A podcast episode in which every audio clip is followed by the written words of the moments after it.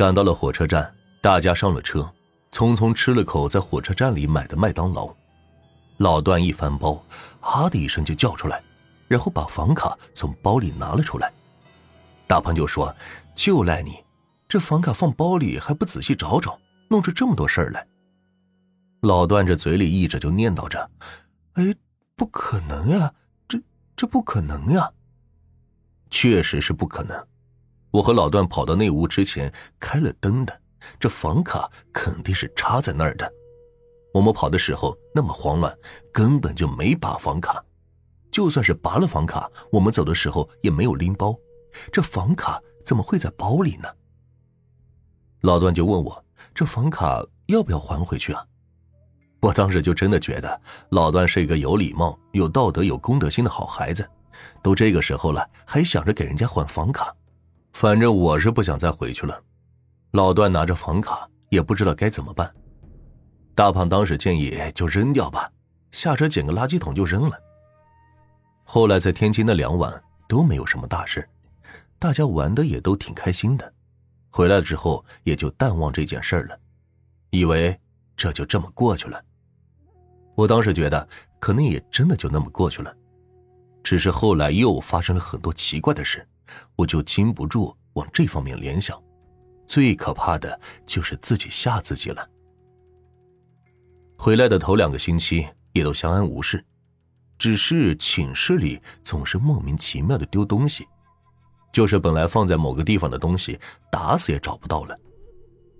老段他有一个米老鼠的内裤，他洗完了就挂在桌子旁，可是直到了第二天，怎么也找不到了。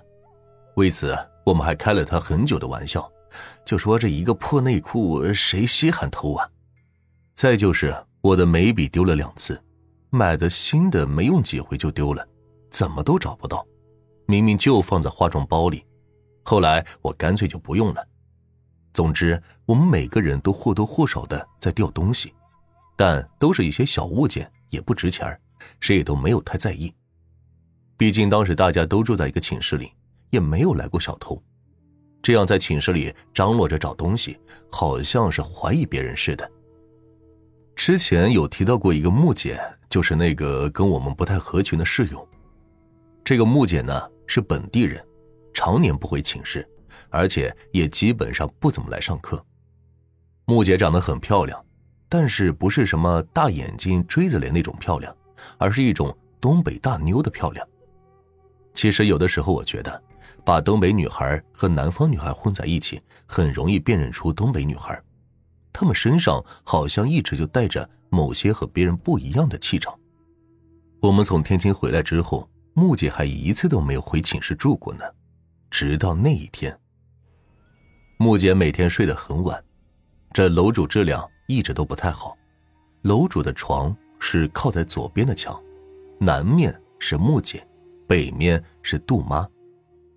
木姐回来那天，我就做好失眠的打算了，因为这木姐睡得比较晚，而且也不顾及我们，每次最晚洗漱还弄出很大的声响，她可能是寝室唯一一个不怕大胖的女人了。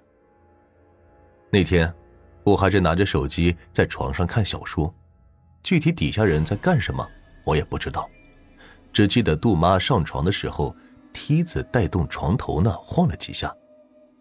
到了大概十一点半的时候，我就把手机关掉了。我们当时寝室是那种上床下桌那种，床铺周围自己都拉了帘子，所以躺在床上之后就看不到对方了，也看不到地面的活动情况。只是这帘子上方还有一些缝隙，如果对方在床上玩手机之类的，还是能看到光亮的。那天我关机之后一直睡不着，因为木姐那里实在是太亮了，都感觉刺我的眼。我知道她肯定又在和男朋友聊天了，当然我也不能说什么，只好忍着。但当时我有些奇怪，木姐这头顶上那片光怎么那么亮呢？而且不是他睡觉的正上方，是偏向于梯子那边会比较亮。我当时心里估计着，这木姐是在底下开着台灯用电脑上网的吧。我甚至是仔细的听了听，有窸窸窣窣的声音，我以为是木姐在打字呢。木姐和大胖睡觉的时候都会有一些微微的鼾声，我也能够分辨出来。隐约中，我听到木姐在我脚下那边传来了鼾声。我当时就寻思着，难道这木姐趴那睡着了？这还不得感冒了呀？我当时犹豫着要不要多管闲事叫他一声。平时木姐和我是一句话都没有的，应该说她除了和小胖说得上几句，和我们其余的人都是没话的。我正想探出头叫他，就听见他那边又传来了声音，像是朝门的方向走路的样子。仔细一听，确实是这样，估计木姐自己醒了，应该是上厕所去了。还真听见开门的声音了，只是我觉得木姐这次还蛮好的。没像以前一样使劲的关门，而且是轻轻的推上了。我当时还是睡不着，就在那里数羊，数了挺长时间，还不见木姐回来。我就想，这难道是大号吗？而且他床下的台灯还是十分的亮。我当时就把头从帘子里探出来，看了一眼他那个位置。这不看还好，一看就发现。木简那儿根本就没开台灯，而且这电脑也没有开。后来一看窗外，可能是外面的路灯影射进来的光。总之，这光源是来自窗外。我再仔细听，发现真的是木简的鼾声。那刚才出去的是谁呢？不过当时寝室六个人都在，我也没有害怕，觉得自己可能是看小说呀什么的，也没有注意木姐是什么时候上的床。接着，我就在床上翻了好几回身，终于是睡着了。然而，第二天早上，大家都坐在下面擦脸的时候，杜妈来了句：“昨晚谁最后出去的呀？怎么回来了不锁门呢？都有寝室丢东西的先例了，下次要多多注意啊！”我就问杜妈：“昨晚不是她锁的门吗？”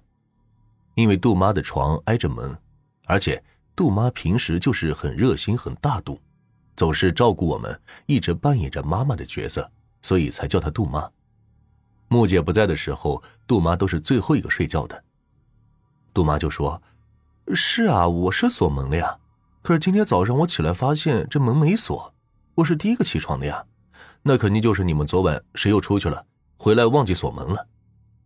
可是结果问了一圈，寝室里都没有承认的，只有我知道，确实是有人出去了。”而且还回来的很晚，因为在我睡着之前，这个人一直都没有回来。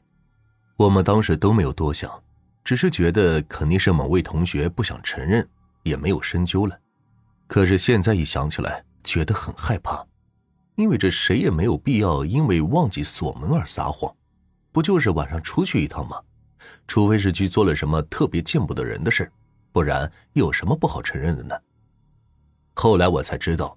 老段那天晚上也失眠了，他也听到有人出去了，但是没有回来，只是他当时也没有多想，就那么过去了。